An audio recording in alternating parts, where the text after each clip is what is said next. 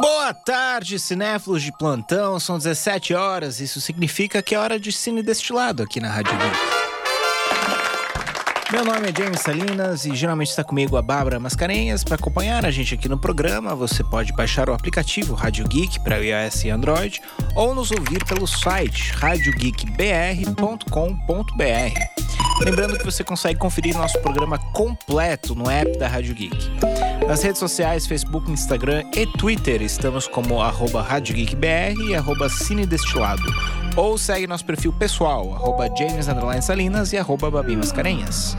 Mande uma mensagem pra gente ao vivo ou comentando na live do Facebook. Ou mande uma mensagem de áudio ou texto pro WhatsApp 11 97313 6617. Estamos ansiosos para ouvir as suas vozes. Hoje é dia 6 de janeiro e vamos falar sobre expectativas de filmes de 2020 e sobre alguns filmes vistos no final do ano. Afinal, não fizemos um programa aí depois de 9 de dezembro, né, em que entrevistamos o diretor André Luiz Camargo.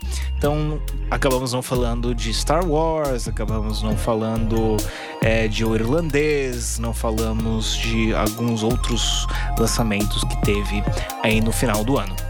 É, mas não vai ser esse o foco do programa, o foco do programa vai ser um pensamento que eu tive aí no final do ano, que a gente vai abordar logo após esse rápido intervalo. Você está na Rádio Geek Apaixonados por Cinema.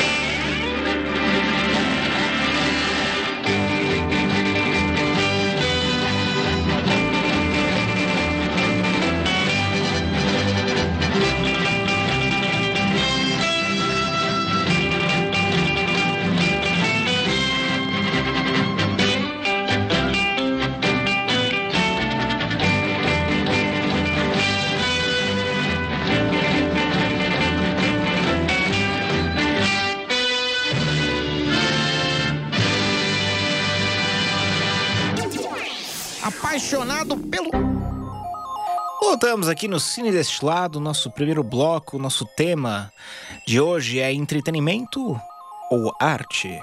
Para que que serve o cinema? Serve para você sentar e enfiar pipoca na sua cara até você engasgar ou serve para você chorar e ficar de coração partido, chegar em casa questionando a sua própria existência e as escolhas que você fez na sua vida? Nós vamos discutir isso um pouco hoje. Se você tiver alguma coisa para falar, por favor, estamos ao vivo no Facebook, você tem o nosso WhatsApp. É, fale conosco, nos dê a sua opinião, entretenimento ou arte.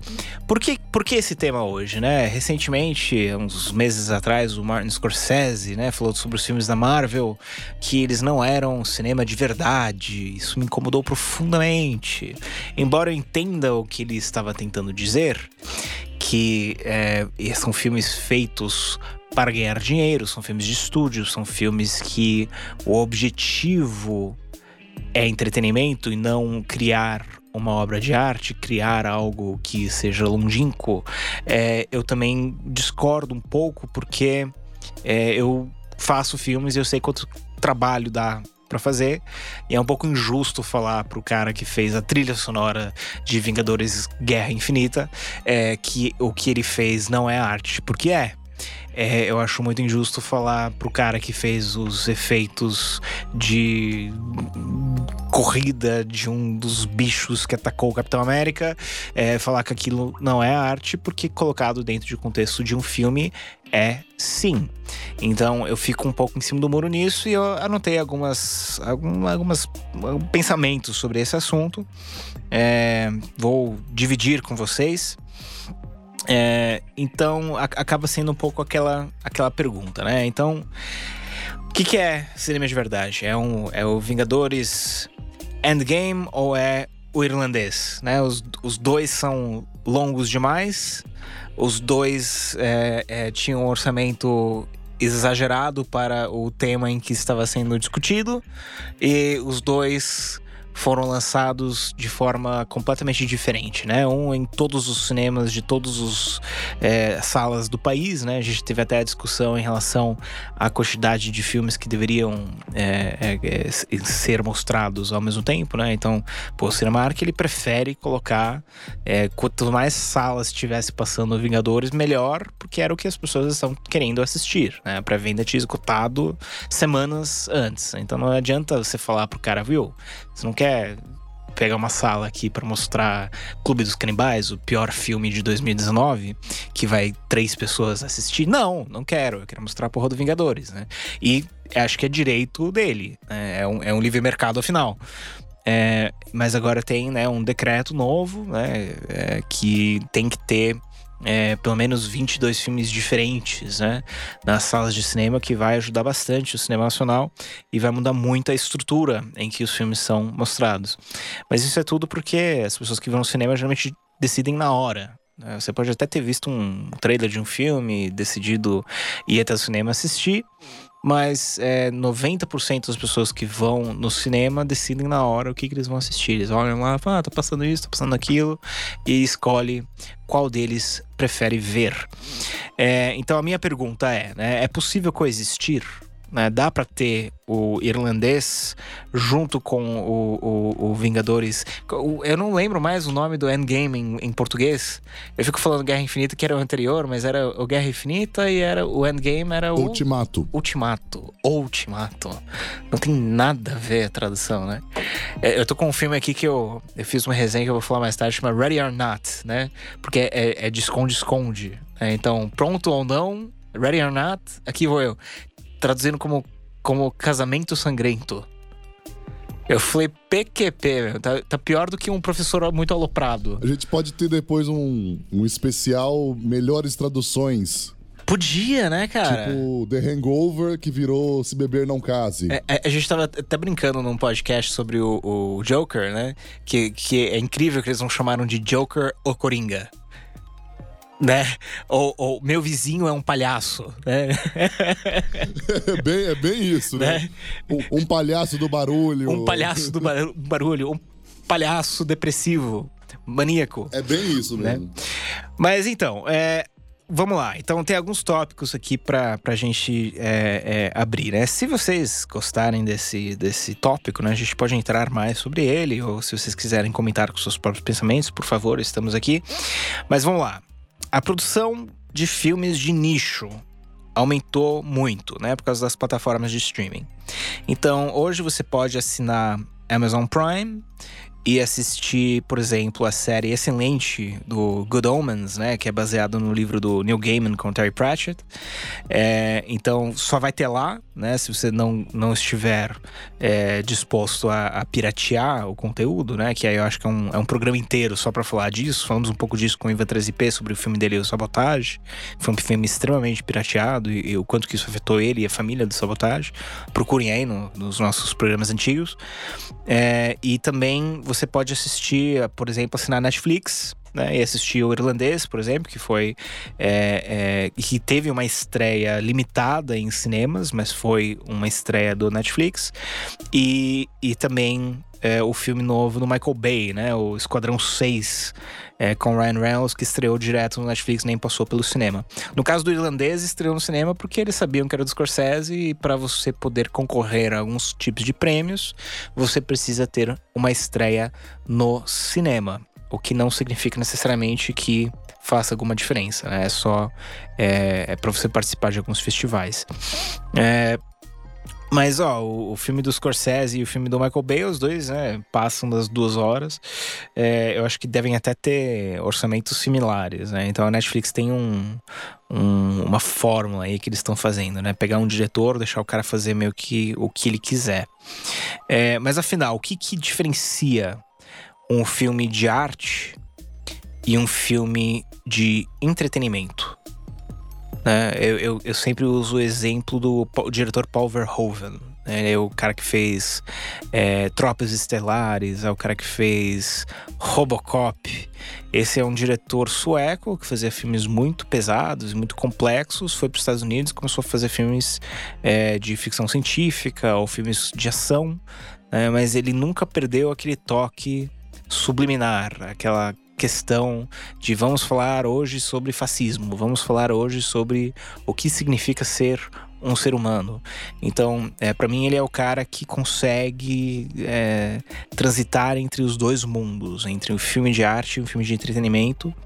É, mas o que, que é um filme de arte, né? Você precisa dar sermãozinho para ser um filme de arte? Você precisa se sentir mal saindo do cinema, falando, poxa, preciso comer menos carne vermelha. Ou falar, poxa, né? Eu não dei dinheiro pro, pro morador de rua que tava na minha rua. Né? Você precisa ter um sermãozinho para ser um filme de arte? Não, não precisa. Tem muitos filmes de arte excelentes, né? Que mudam a sua vida, que não te dão um sermão e não ficam te enchendo o saco, que é a minha principal reclamação é, com filmes nacionais, né? Que eles têm que te dar sermão, eles não conseguem ser sutis, né? Tem que escancarar na tua cara, né? A, a, a mensagem do diretor, né? E isso é, é resultado de serem filmes que não precisam gerar receita, que não precisam dar dinheiro. São filmes que saem pagos, que saem prontos, feitos, é, com editais, né, com FSA, que também fizemos um programa sobre como que são feitos os filmes no Brasil. Temos 45 minutos sobre isso, explicando o processo. Mas esses filmes saem pagos, então né, o, o, diretor fala o que ele quiser, em vez de tentar fazer algo sutil que gere uma discussão. Né? Então, é, em inglês tem até a diferenciação. Né? Eles falam movies and films. Né? Então, um filme, um filme é um, um longa-metragem, é, é algo mais artístico, é algo que tenta mostrar algo ou que tem um, um, uma capacidade técnica superior. E você tem o movie, que é aquela coisa, o Esquadrão 6, né? O filme blockbuster que tem um monte de explosão, tem uma mulher bonita, segue um roteiro com um monte de fórmulas e você sabe exatamente o que, que você vai assistir. E quando você senta e começa a assistir, você meio que sabe como que vai terminar também. Porque raramente vai ter alguma coisa que vai é, te surpreender, né? E de vez em quando sai um movie, né? Sai um, um filme de entretenimento que te traz mais alguma coisa, né? Que você olha e fala, opa, isso eu não esperava que, que tivesse esse, esse a mais, né? E aí pode ser algum tema. Acho que o filme do Coringa é um bom exemplo disso, né? Que é um filme baseado em um, em um, um, um, personagem de história em quadrinho, né? Baseado em algo pop, né? Baseado em algo muito já é, é, dissecado e, e usado e, e, e, fizeram algo com uma capacidade técnica um pouco maior e abordar um tema com um pouco mais de seriedade. Embora eu, eu sou o cara que fala mal desse filme nos grupos de, de, cinema, mas eu tenho as minhas próprias argumentações contra por que ele não é um filme de arte. Mas enfim. É... Eu também sou o cara que fala que Robocop é um filme de arte, então, né? Pô, tem várias coisas interessantes no, no Robocop. É, o Senhor dos Anéis, por exemplo, é um filme de arte. Ele teve miniaturas que demoraram meses para serem feitas para uma, uma cena de 30 segundos. É, é um filme com algumas das maiores inovações em, em efeitos especiais da história. É, foi o começo da, da era digital, então eles não, não tinham como fazer ainda é, como se faz hoje, né? Você cria tudo digitalmente, faz. Não, eles faziam as maquetes, faziam as miniaturas gigantescas e, e, e, integravam todos os tipos de, de efeitos que existiam até aquela época para fazer aquela obra. Então, para mim é um filme de arte, sim, porque ele, a quantidade de pessoas que trabalharam naquilo, a quantidade de horas, né, investidas em fazer algo realmente especial, é, fazem aquilo ser uma obra de arte. Né? E quando a gente chega na vida adulta, fica cada vez mais difícil desligar o cérebro, né? Fica cada vez mais difícil você poder sentar e ser transportado para dentro de um filme, né, curtir uma história de vingança, um, um mundo fantástico. Eu, eu, eu sempre olho né, esses filmes que tem uma receita absurda. Você vê Avatar, por exemplo. Meu, Avatar é um exemplo perfeito disso. Você sentou lá e, pum, desligou. Você tá em outro mundo. Você sai, parece que você viajou, parece que saiu de férias. Parece que viu coisas que, que você não, não esperava ver e, e, e, que existiam de verdade, né? Que em roteiro chama isso de world building, criação de mundo. Que você. É, as regras são tão bem estabelecidas que você acredita que aquele mundo realmente existe. Né? Então, quando você, quando você deixa soltar a sua imaginação, quando você para de pensar e entra na viagem que o, o, o, o cineasta criou para você, é, principalmente se você estiver assistindo o filme com outras pessoas no cinema que têm o mesmo gosto que o seu, é, pode ser uma experiência incrível.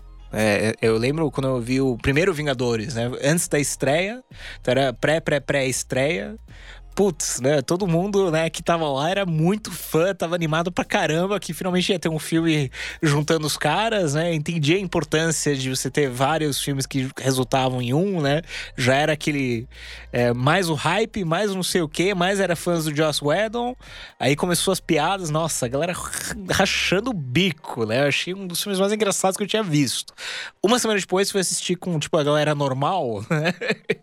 Nada, né? Ninguém né, não era aquela mesma energia, né? Aquela mesma coisa, né? Então, você tem que né, achar o seu nicho e, e, e curtir ele. Né? Você tem que... É, você tem que fazer isso em, em todos os, os as partes da sua vida, né? Então, por que, que você não faria isso com filmes? Né? É, achar a sua turma e, e, e, assistir as coisas que você sabe que vai curtir. Isso não quer dizer que você não pode sair do seu a sua zona de experiência, né? É, é, o cinema, afinal, é uma arte coletiva. Né? O, o, roteiro é, e o diretor, principalmente o diretor, em muitos casos o estúdio também, como a gente viu no, recentemente no Ascensão Skywalker, é, eles determinam o tom, né? Eles determinam o tema, a apresentação do filme, mas no final a obra que você assiste no cinema tem um pouquinho de todo mundo que trabalhou naquilo. Então, é, às vezes você não, não percebe isso, mas é, a, aquele fim de semana prolongado que o cara fez hora extra para que aquele efeito ficasse perfeito é o motivo pelo qual você gosta mais daquele filme do que do outro que você saiu do filme porque aquele efeito não te convenceu. Né? Acho que um bom exemplo vai ser o Cats, né? Que a galera tá surtando que os gatos parecem. As pessoas parecem gatos ou os gatos parecem pessoas, né? Eu acho que foi um, um, um tom é, errado, roteiro mal escrito porque não tem história. O diretor tomou ácido e decidiu fazer o que ele bem entendesse sem pensar nas consequências. E o estúdio falou: bom, esse cara fez o Miseráveis que deu uma grana fodida, vamos dar mais grana e ver o que acontece, né? E meu, deu tão errado, mas tão errado, mas tão errado que né, acaba prejudicando o estúdio, ao invés de ser só um filme que não ganha muito dinheiro. Eu, eu pessoalmente tô bem curioso para assistir o Cass, na verdade, que, que eu acho que vai ser uma, uma piração.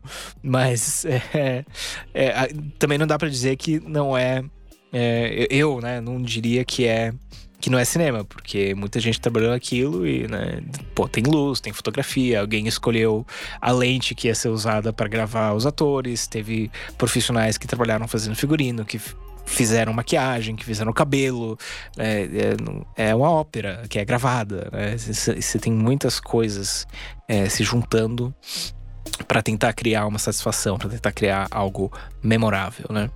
É, então todo filme tem um pouco de cada pessoa que participou e, e, apareceu no produto final.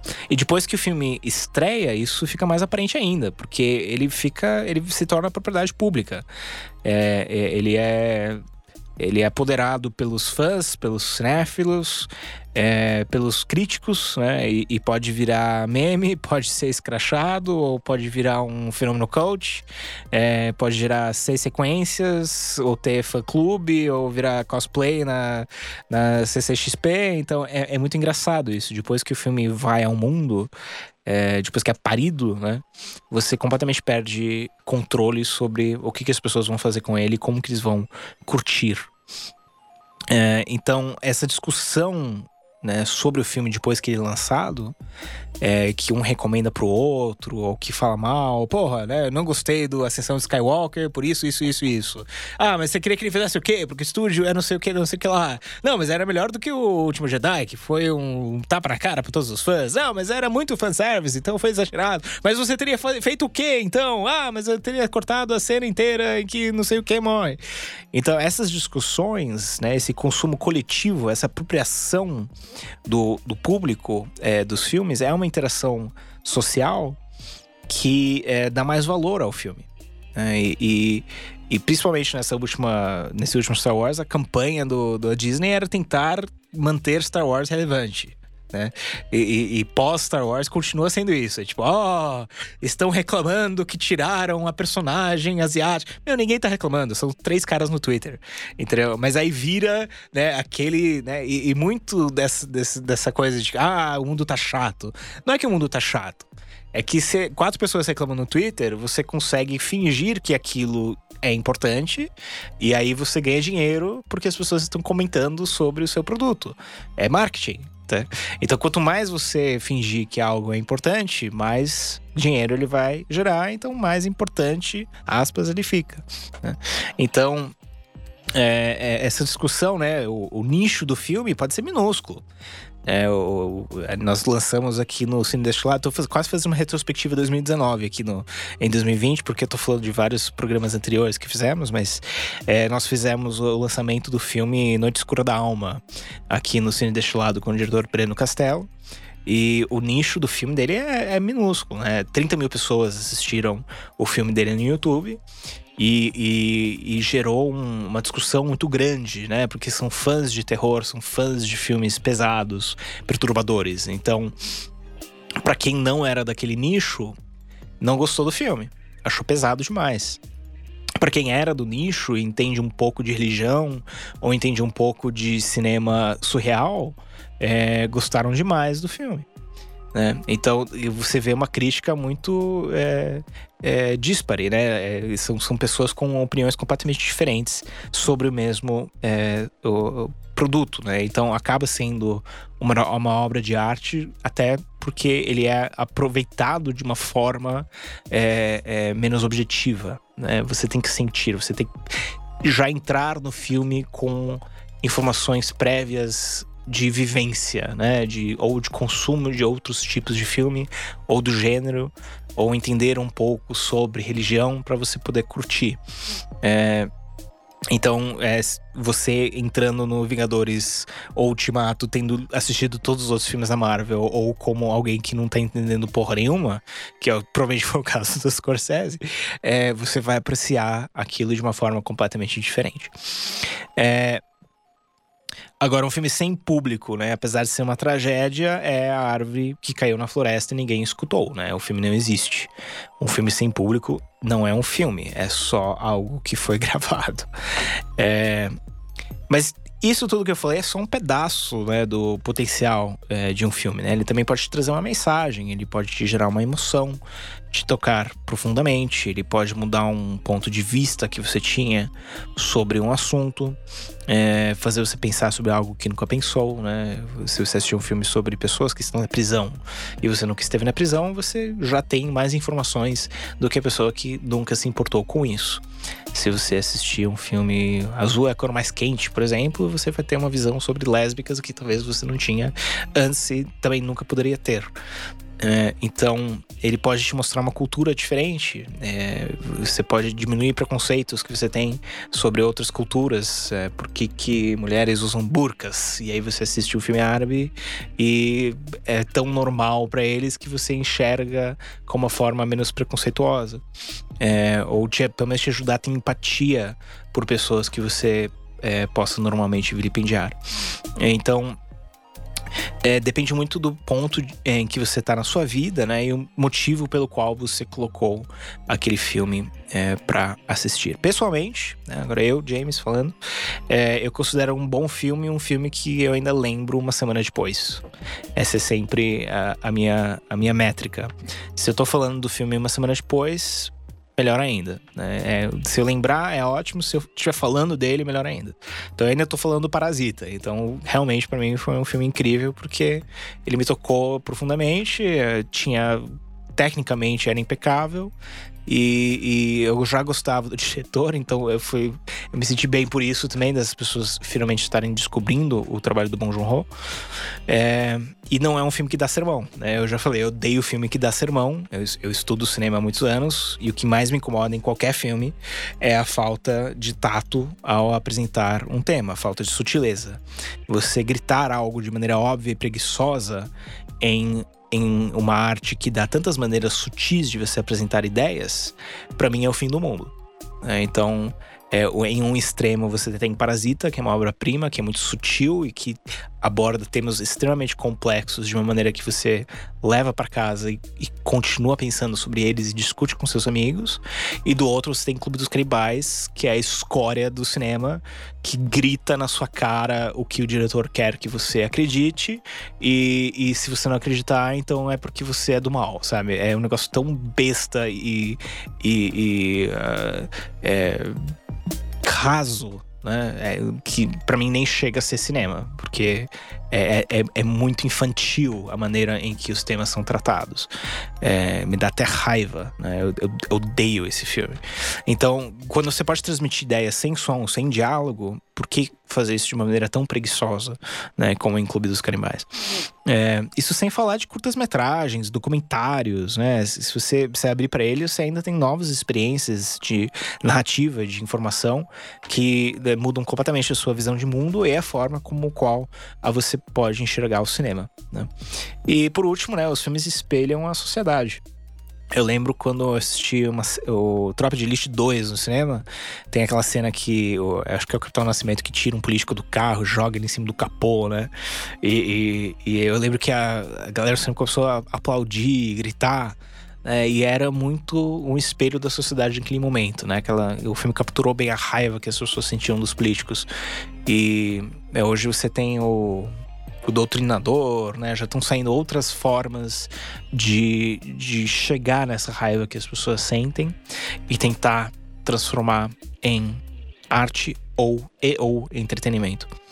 É, e tem que lembrar, né? Milhares de pessoas são empregadas é, em filmes, geram empregos, geram renda, geram receita, movimento, economia. Então, realmente, eu, eu, eu tenho poucos é, é, argumentos contra cinema. Eu acho que acho que dá para fazer um, um, programa sobre por que, que o cinema não é bom, né? As influências ruins do cinema. Eu, eu acho que é interessante fazer, mas eu faria com mais pessoas, é, porque, como vocês podem ver, eu, eu, gosto muito de cinema, então eu defendo. Mas esse, esse, foi o meu pensamento aqui de começo de 2020, 6 de janeiro de 2020, sobre cinema e o que, que eu espero do cinema em 2020. espero que me entretenha, não me dê sermão. E agora, voltando agora no segundo bloco, vou falar de alguns filmes que eu assisti nesse final de ano, ecoando um pouco o que eu acabei de falar. E, e, é isso, você está na Rádio Geek apaixonados por cinema. Já voltamos aqui no Cine Destilado. Eu estava esperando alguns comerciais, alguma coisa. É, voltamos com tudo aqui em, em 2020. É, vou falar de alguns filmes aqui que eu assisti esse ano que me surpreenderam. Esse primeiro que eu assisti, eu vi, eu vi no avião. Eu fui, eu fui visitar minha família na, na Alemanha esse final de ano. Esse eu assisti no avião, na volta, eu não sabia nada sobre o filme. É, eu vou falar o mínimo que eu puder sobre esse filme, porque eu gostei demais. Eu achei incrível é, esse, esse filme. Não é um filme de arte, é um filme mesmo. É entretenimento, é terror, é meio comédia. É, eu procurei depois por que, que esse filme não apareceu no meu radar. Pelo jeito, era para ser lançado em agosto de 2019 no Brasil, acabou não sendo lançado. É, hoje tem para alugar, você consegue achar nas plataformas digitais. Esse filme não vai sair no cinema, tá, galera? Eu, eu geralmente falo aqui dos filmes que estão para sair no cinema. Esse eu vou falar só porque eu gostei muito e porque sumiu do radar. Foi que nem o Filhos da Esperança do Quaron, né? Ficou dois dias em cartaz e sumiu. Esse aqui nem ficou dois dias em cartaz, ele só sumiu. Então o filme chama Ready or Not. Em português, o, o, o nome é Casamento Sangrento, tá? De 2019. É, tem a Samara Weaving, que é a, a sobrinha do Hugo Weaving, né? É, ela tava no Ababá. É, é ela é uma clone do, da Margot Robbie. Até engraçado, assim, você vê o pôster desse filme, parece que é a Margot Robbie que tá estrelando. É, tem uma premissa parecida com o jogo de 1994, é, misturado com Agatha Christie, assim, é, é, é, lembra um pouco até aquele Entre Facas e Segredos que eu, eu é, res, fiz a resenha aqui, só que versão terror com comédia. Então a trama segue uma jovem noiva, enquanto ela conhece a família rica e excêntrica de seu marido, em uma tradição que logo se transforma em um jogo mortal, com todos lutando para sobreviver. O que eu mais gostei desse filme é que ele é, ele é muito difícil de você acreditar. Ele não é um filme com uma premissa crível, tá?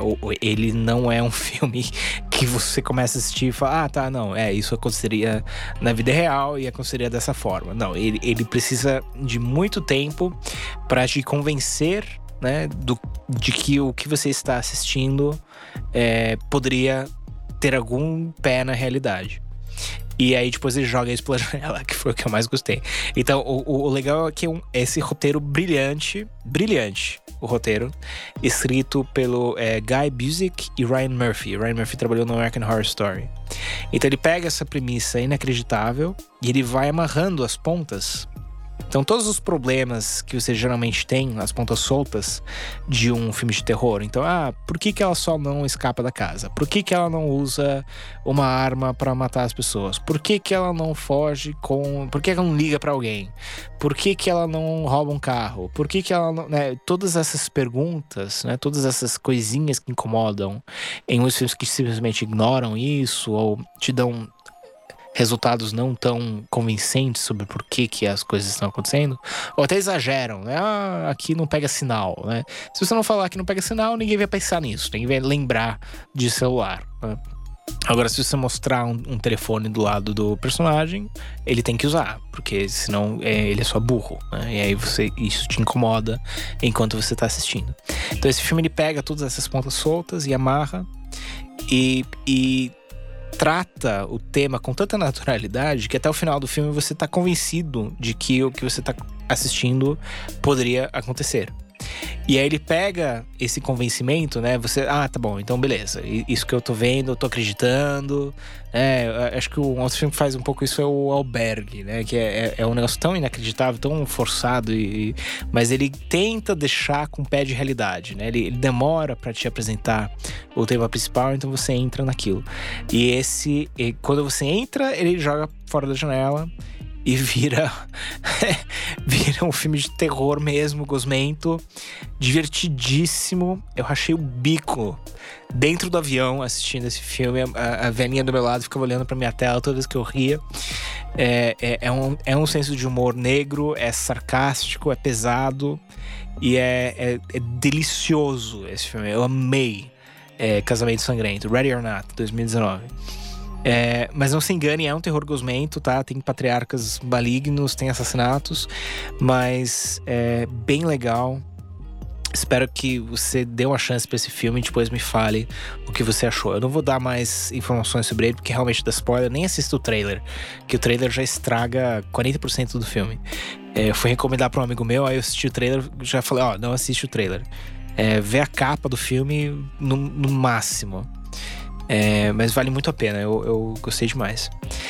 É, também vou falar aqui agora do Esquadrão 6. Esquadrão 6, eu tava curioso para ver esse filme porque eu tenho uma curiosidade mórbida é, sobre o, o Michael Bay. É, ele, o primeiro filme que eu assisti do Michael Bay foi A Rocha. E eu adoro A Rocha. Então, parece que todo filme que sai do Michael Bay eu, eu, eu torço para que um dia ele chegue nos níveis de excelência que ele, que ele tem é, em A Rocha. Esse Esquadrão 6 é um pouco melhor. Não, um pouco não. É muito melhor do que os últimos 10 filmes do Michael Bay. É, é, ele continua sendo, aspas, ruim, né? Continua sendo é, bem. É, como é que eu digo isso de uma maneira construtiva? É, previsível, é, sem graça, é, é, é, às vezes meio irritante. É, acho que isso é tudo construtivo, né? Mas também é, tem momentos bons, né? E se você está procurando duas horas de ação desenfreada com explosões múltiplas, que eu acho que vai ser o, o, nome da biografia do Michael Bay, né? Ação desenfreada com explosões múltiplas. você, você talvez goste desse filme. Então ele tem duas horas e oito minutos tá?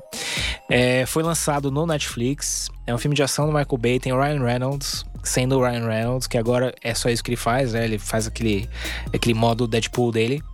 É, mas o roteiro finalmente dá ao, Michael Bay algo com que trabalhar, né? É, tem a Melanie Laurent, que, que é uma cantora incrível e também fazia Xoxana no Bastardos Inglórios. Tem o Lior Haas, que é o, o cara do Falda, né, que também é uma série incrível, é, é, que é do canal Yes, mas tem no Netflix também. É, que parece 24 horas israelense. É muito legal essa série, Falda. É, a trama, eu, eu, uso trama com, com aspas, tá? Porque é, é bem leve é, a definição de trama para esse filme. Liderados por um bilionário enigmático, seis agentes de elite forjam suas próprias mortes para criar um grupo para combater o crime e mudar o mundo, começando por um ditador. É, tem a cara do Michael Bay, tá? Explosões cada dois minutos, mulheres bonitas de lingerie, câmera lenta, humor muito mal colocado, é, às vezes extremamente sem graça. Mas o que salva o filme é que ele tem um formato narrativo bem atípico, principalmente para esse tipo de filme. É, eu quando digo esse tipo de filme, filmes de ação do Michael Bay de 2 horas e 8 minutos é, com múltiplas explosões. É, e ele vai apresentando os personagens durante o longa. Então, meu, 45 minutos para dentro do filme ainda tá apresentando o personagem é, que você já tá acompanhando há 40 minutos. Então, acaba dando um pouco de gás assim pro filme e você consegue assistir. Você consegue curtir. É, ele usa recurso do humor é, para alguns temas um pouco mais é, é aprofundados, né? É, só que assim, acaba o filme, você não sabe nada sobre os personagens, você não sabe nada sobre a trama, você viu várias explosões em vários lugares bonitos e várias perseguições, você não vai lembrar nada dele. É, só que acaba sendo duas horas bem gastas, porque filmes desse tipo geralmente não são tão bons quanto esse. É, acho que é o, é o, melhor que eu tenho para falar sobre Esquadrão 6. Então, eu falei do Radionauta, agora falei do Esquadrão 6, justamente por causa do, dos temas do primeiro bloco, né? Que é, às vezes você acaba nesse limiar entre arte e cinema. É, eu, eu. Esse é um filme que dá para desligar o cérebro e curtir é, é, é, um filme de ação milionário. Eu, eu aposto que vai ter pelo menos mais umas três sequências. Eu, eu vejo Esquadrão 6 indo para Esquadrão 7, Esquadrão 8, Esquadrão 9, fácil. É, é, e é isso. E o que sobrou para falar? Faltou né, falar sobre os filmes de dezembro, né? Que a gente não, não conseguiu é, falar aqui no programa. A gente provavelmente teria tido mais tempo para falar deles. Acho que eu nem vou entrar em uma resenha propriamente dita, mas é o primeiro irlandês, né, do Scorsese, com Robert De Niro e Joe Pesci. Provavelmente você já tentou assistir esse filme e, e ficou incrivelmente entediado depois de 30, 40 minutos. Não é à toa, tá? É um filme longo, é um filme que trata de temas pesados e é contado de uma forma muito linear e muito devagar. É, o que eu fiz foi assistir em três sentadas de uma hora, que para mim funcionou perfeitamente. É, mudei a, o sabor da pipoca entre cada sentada e, e, e acaba sendo é uma experiência agradável. O Scorsese é o Scorsese, né, cara? Ele, ele tem um nível técnico muito bom, ele cria imagens é, muito é, memoráveis, né? Ele, ele trata de personagens, ele deixa você curtir o personagem, entender o personagem até o ponto em que você começa a prever o que, que o personagem vai fazer, que é uma delícia. É, a, a, usaram uma técnica, né, uma tecnologia nova aí de rejuvenescimento facial para que os o Joe Pesci e o Robert De Niro pudessem trabalhar em suas formas mais novas, ou não só eles, né, o Apatino também. É, é levemente baseado numa história real, é, em temas reais, pelo menos pessoas reais que existiram. é, é, que também é legal a forma com que ele trata isso. Eu gostei muito do final do filme, eu tive uma interpretação é, da cena final que até me fez voltar e assistir o começo do filme novamente, que eu raramente faço. É, então ele, ele tem essa densidade, se você estiver procurando né, uma cinematografia e um, e um cinema de arte mesmo, esse filme tem isso e permite que você tire é, conclusões diferentes, dependendo do quanto, quanto você prestou atenção nas imagens que te foram mostradas e nos personagens que te foram mostrados. E o outro que a gente acabou não falando também é o Star Wars, né? É, Star Wars que é, a galera aqui já, já tá mostrando dedo para baixo aqui, já não curtiram. É, pessoalmente, eu, eu, eu, esperava exatamente o filme que saiu, então eu não fiquei decepcionado, porque era exatamente o que eu esperava. Eu não esperava nada melhor nem pior, eu esperava exatamente o que que era.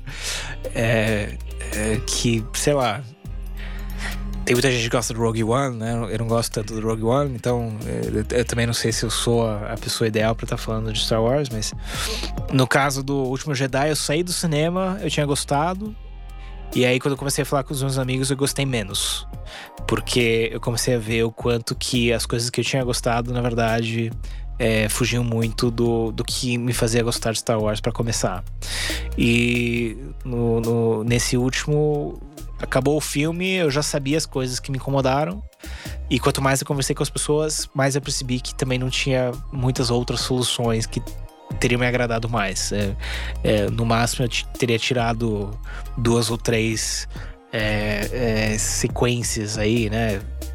Tem uma envolvendo o Chewbacca que é completamente desnecessária que só ocupa 20 minutos de filme em, em um filme que é tão corrido e que tem tanta coisa acontecendo que não faz sentido você ter essa cena só para complicar a trama mais ainda. Então, eu sou fã do J.J. Abrams, eu acho que ele, ele sabe conduzir um filme, ele faz um filme bonito. É, eu, eu assisti de novo, né, o, o, Force Awakens e o, e o Last Jedi antes de, de assistir esse. Meu, a diferença de cinematografia do do do J.J. Abrams pro Ryan Johnson já é uma coisa inacreditável, né? Um, um faz, você tira frames daquilo, você faz estilo desse filme é, é lindíssimo, né? Cada imagem bonita. O problema é que passa tudo tão rápido que você não consegue curtir, você não consegue degustar é, é, das cenas que você está assistindo. E, e, principalmente o tom, né? Eu acho que tem uns problemas de tom esse filme, que é justamente porque estão tentando refazer o Vingadores Ultimato. Se você prestar atenção, a Ascensão Skywalker e, Vingadores Ultimato são basicamente o mesmo filme. Eles têm é, muitas coisas parecidas um no outro, né? Chegando todo mundo para salvar. Eu tava até ouvindo o Falcão na hora que o, o Lando fala, ah, na, na sua esquerda, né? E aparece, tipo, toda a tropa para salvar o mundo contra o vilão Thanos, quer dizer, Imperador Palpatine, que estava por trás de tudo dentro do filme. Então tem algumas coisas aí muito é, similares. Eu, tô, eu, eu, eu, ficaria muito curioso em assistir uma versão, tipo, de quatro horas desse filme. É, eu acho que uma versão de quatro horas da sessão Skywalker salvaria, é, resolveria todos os problemas é, que eu tive com ele. E o último que eu assisti esse, esse final de ano que eu não tinha visto ano passado e que eu gostei foi o último Rambo é, que eu tinha ouvido muito mal falar dele, a crítica tinha escrachado o filme, então eu esperava algo péssimo. E, e eu acabei sendo é, surpreendido, porque eu gostei bastante do último Rambo. É, até o fim, né? Rambo até o fim em português. Eu achei. É um filme pesado, né? Não é um, não é um filme fácil de assistir, não é um filme mas ele uh, remete muito a esses filmes da década de 80 de ação com esses, esses brucutus, né? E eu achei que o, o Stallone segurou bem a ponta, ele realmente se tornou um ator decente com, com o passar do tempo. É, tinha umas sacadas que eu achei interessantes. O, o, o, que eu tenho mais a reclamar desse último Rambo é que tinha muito efeito especial. É, muita coisa de explosão, assim, que você olha assim, não, não convence, que nem precisava. É, acho que um filme um pouco menor, assim, mais contido, acho que teria é, melhorado algumas coisas que me incomodaram.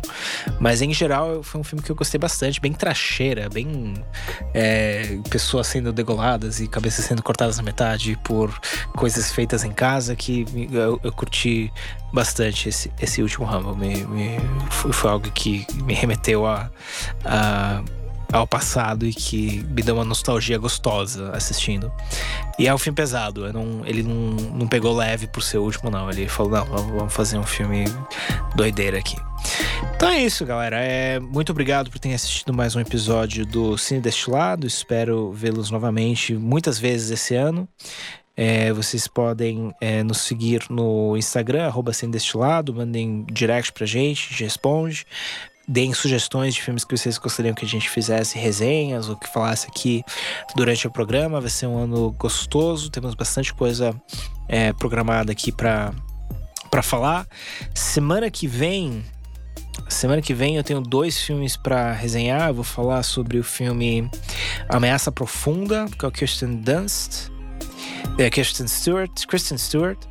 Eu sempre confundo as duas, né? São nomes parecidos. É Kristen Stewart é, a menina do Crepúsculo. É, agora eu posso falar a Avenida dos das Panteras, porque os dois é um pior que o outro, né? Então eu posso falar. E é uma pena, porque essa, ela é uma atriz boa. Eu já vi ela em vários dramas indies, assim, que ela é ótima. Não, ela é boa. Se você pegar Personal Shopper ou pegar. Tem um que ela fez com o, o cara dos Sopranos lá, o James Gandolfini, que é um filme do caralho. Ela atua arregaça. Só que o foda é que ela fica fazendo esses filmes toscos, sabe? E aí se pega raiva da menina, né? Eu tô com medo de assistir esse pegar raiva só por ter ela, sabe? Bom, eu, eh, semana que vem eu vou falar da Massa Profunda e vou falar do. Qual que é o filme que eu vou assistir? O Escândalo. É, esse eu tô animado pra assistir, que tem a Charlize Theron, tem a, a Nicole Kidman, parece que é, é bem legal esse, esse filme, tô, tô, curioso pra ver. E aí eu vou dar a minha resenha aqui é, na semana que vem. Muito obrigado pela sua audiência. Até semana que vem, sim, deste lado, toda segunda-feira, às 17 horas, aqui na Rádio Geek. Queria agradecer aqui o Gabriel Pazotto pelos seus trabalhos técnicos e sonoplastia e operação de mesa e, e eventuais é, é, é, opiniões dadas no seu microfone. É, e, e é isso aí, você está na Rádio Geek apaixonados por cinema.